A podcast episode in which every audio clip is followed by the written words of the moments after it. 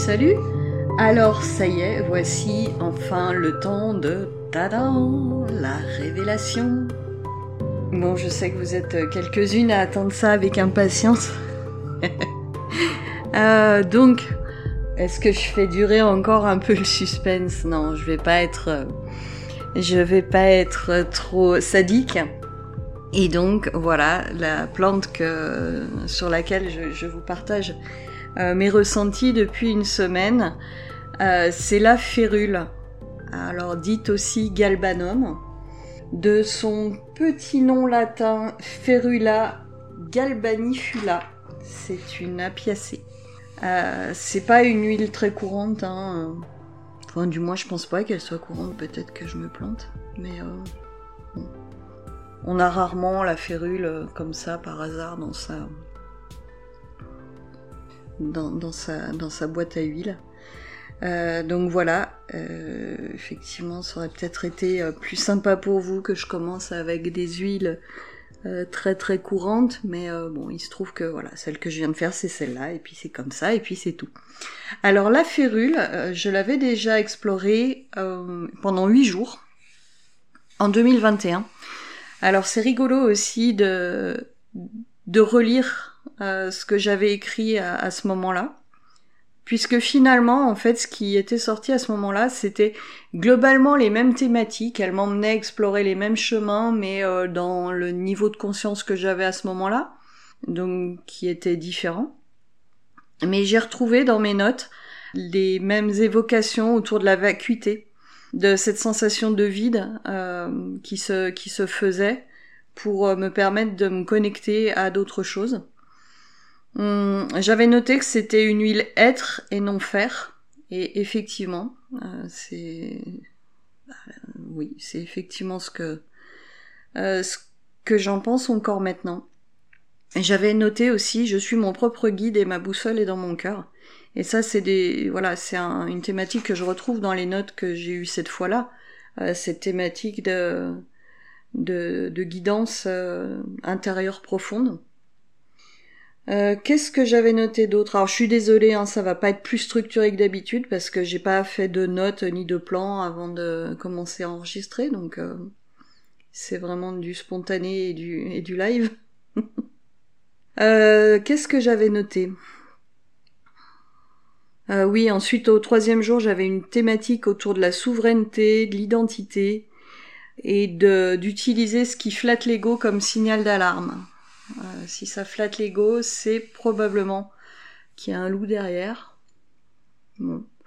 Ouais, c'est pas déconnant non plus avec euh, certaines choses que j'ai notées cette fois. Euh, ensuite, au jour 5, j'avais noté trop d'attente pour laisser la place à ce qui est là. Donc là, c'est pareil, on retombe sur quelque chose qui est revenu.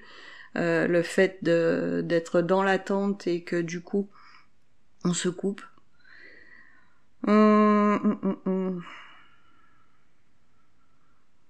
euh, oui, au cinquième jour, il on avait, je retrouve euh, des choses que j'avais dites aussi là sur le fait que ma vérité était tout aussi valable que la vérité de l'autre et que les deux pouvaient coexister.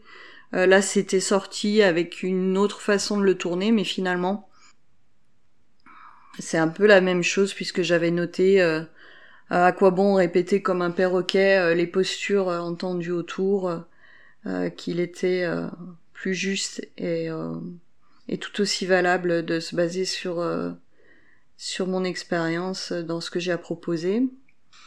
Euh, ensuite, au jour 7, il y avait eu des choses autour du fait d'abandonner toute tentative de contrôle et laisser les choses dans la main de Dieu, sensation d'avoir les deux pieds dans le sol et le 7 ouvert.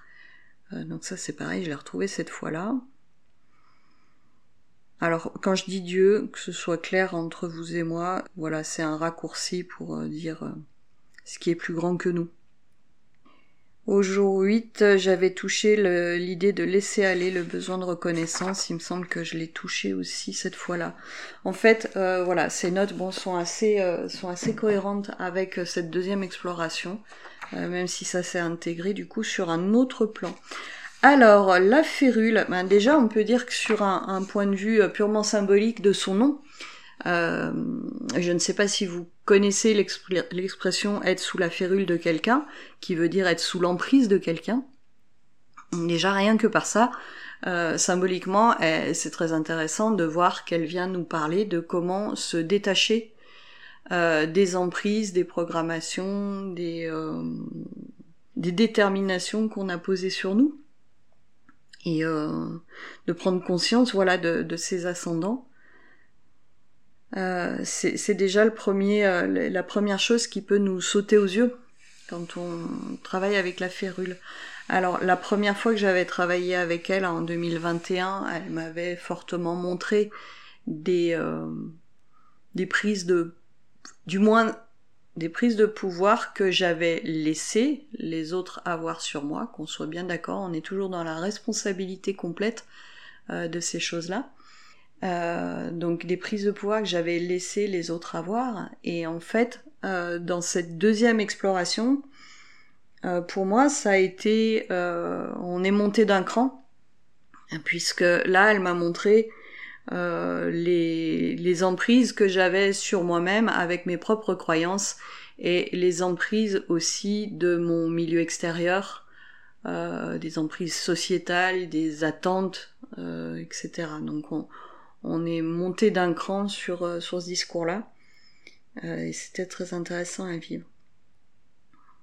Alors, dans ce qui, là, je vais vous retranscrire un peu les différentes notes que j'ai pu prendre euh, dans différents livres euh, de différents auteurs euh, sur cette férule. Alors là, je suis désolée, je vais pas pouvoir redonner à chacun ce qui est à chacun parce qu'en fait, c'est issu d'un d'un fichier où en fait je note tout pêle-mêle et du coup je sais pas d'où ça sort. Mais en même temps, les choses se recoupent aussi beaucoup euh, euh, d'une source à l'autre. Donc euh, au final, voilà, on va retrouver des choses sur le fait qu'elle apaise le mental, l'anxiété. On va retrouver une idée qu'elle fait remonter ce qui vient des profondeurs. Elle fait réémerger vraiment des choses qui sont qui sont inconscientes. L'écoute de son canal intuitif, ça, je l'ai fortement ressenti aussi. Euh, le besoin de se détendre et de se libérer de ses jugements. Voilà, ça c'est un lien aussi qui s'est fait assez facilement. Euh, plusieurs euh, fois, j'ai noté aussi que c'était une huile qui va être utile pour les personnes qui sont dans des attitudes de victime. Et là, bah, comme je vous le disais il y a deux secondes, le fait de, travailler sur cette thématique de être sous l'emprise de quelqu'un, c'est aussi par euh, bah, de fait le fait de travailler sur l'idée que nous sommes responsables, dans une certaine limite, euh, d'avoir laissé cette emprise s'installer. Donc euh, dans, quelle mesure je suis victime ou dans quelle mesure je me laisse être victime de, tout ça? Elle va aussi être utile sur les sentiments d'abandon, euh, de haine du corps physique, euh, dans les besoins d'importance. Voilà, je sais pas si vous vous rappelez, euh, quand j'avais ces évocations de puissance, de force, c'était quelque chose de très posé où il n'y avait rien à démontrer. Donc en fait, on n'a plus besoin de faire l'important quand on est dans cette puissance, puisque euh, on, perçoit sa force et elle n'a plus besoin d'être démontrée. Donc c'est intéressant pour, euh, je pense pour les personnes voilà qui ont qui ont ce besoin de euh, de toujours faire les malins, se montrer, être, être dans la démonstration, ce qui au final en fait ces démonstrations là c'est simplement montrer qu'on a besoin d'être pris en compte. donc cette huile elle peut vraiment aider dans ce dans cette thématique-là. Euh, qu'est-ce que je vois d'autre dans mes petites notes? Je sens que c'est encore une euh, un enregistrement qui va être plein de e. euh. Alors. Amène de la clarté. Euh, ben oui, elle travaille sur l'injustice. Ça, c'est quelque chose dont je viens de vous parler aussi. Hein. Forcément, c'est relié. être victime, ça veut dire qu'on a l'impression que la vie est injuste. Euh, vu que la, la férule nous met dans cette sensation de puissance, on prend conscience qu'en fait il n'y a pas d'injustice que celle qu'on laisse arriver, puisque le, au fond, on, a cette puissance qui est à notre disposition si on la contacte. Il n'y a, y a plus d'injustice. Il n'y a plus d'insatisfaction, il n'y a plus de focalisation sur le côté négatif, puisque la plante va nous donner la clarté de voir les choses autrement. Donc elle va aussi aider dans ces thématiques. Aide à retrouver le sens des réalités aux périodes où on voit tout en négatif, où on pense que tout le monde est contre nous, donc victime, victime, victime. Euh, prendre du recul favorise réconciliation, pardon, sentiment de sécurité. Ben oui, forcément. Quand on touche à cette puissance intérieure, on est dans la sécurité. Euh, voilà globalement sur ce qui est noté, rumination, nerf à vif, sentiment de honte, Indications psychologiques, hystérie, stress et paranoïa, rigidité mentale et psychologique, irritabilité, insatisfaction, rancune. Ok. Au niveau des hum, propriétés physiques de l'huile, alors ça, je sais pas si je vous l'ai déjà dit, mais moi je ne suis pas aromathérapeute, c'est-à-dire que je n'utilise pas les huiles euh, pour soigner des bobos physiques. Euh, je ne suis pas formée pour ça et euh, je ne me sens pas légitime là-dedans. Donc là, ce que je vous dis là, c'est des choses que j'ai trouvées dans, mes livres. Euh, pour autant, ce n'est pas une indication que vous pouvez le faire sans vous être renseigné euh, correctement auprès d'un professionnel compétent et sans avoir fait établir un diagnostic par un professionnel de santé. Je vous fais mon petit disclaimer en plein milieu du truc. Voilà, ça c'est fait. Donc elle est déconseillée pendant la grossesse, bon j'ai envie de dire comme 95% euh, des huiles essentielles. Euh, sa composition en général c'est plutôt des monoterpènes et sesquiterpénol. Alors au niveau des propriétés, elle est anti-infectieuse, elle est tonique stimulante, elle a une action générale sur le rein, la sphère génitale, emménagogue, antalgique, elle est expectorante et décongestionnante. C'est une antispasmodique légère, ce qui donne au niveau des indications traditionnelles euh, les syndrome prémenstruel, œdème et crampes au cours des règles, troubles de la ménopause, ulcération, abcès, arthrose adénopathie, œdème lymphatique, asthénie en voie externe, euh, infection urinaire, bronchite et tout, les troubles digestifs et en même temps je veux bien euh, quand on est euh, une, une bonne euh, quand on aide à la digestion physique, on aide aux digestions psycho-émotionnelles. Et vu tout ce que je vous avais raconté, vous verrez la cohérence de ce truc-là. Hein. Donc au niveau de troubles digestifs, digestif, euh, dyspepsie, flatulence, aérophagie, spasme colite, insuffisance pancréatique et infection intestinale. Euh, voilà, voilà pour ce petit retour euh, général sur notre sur notre belle férule ou dite galbanum. Donc j'espère que cette exploration vous aura plu. Alors là, je vais faire quelques petites demandes. Je vais vous faire quelques petites demandes. Euh, puisque donc c'était tout ceci était un test global pour voir si moi je me sentais à l'aise avec ce format.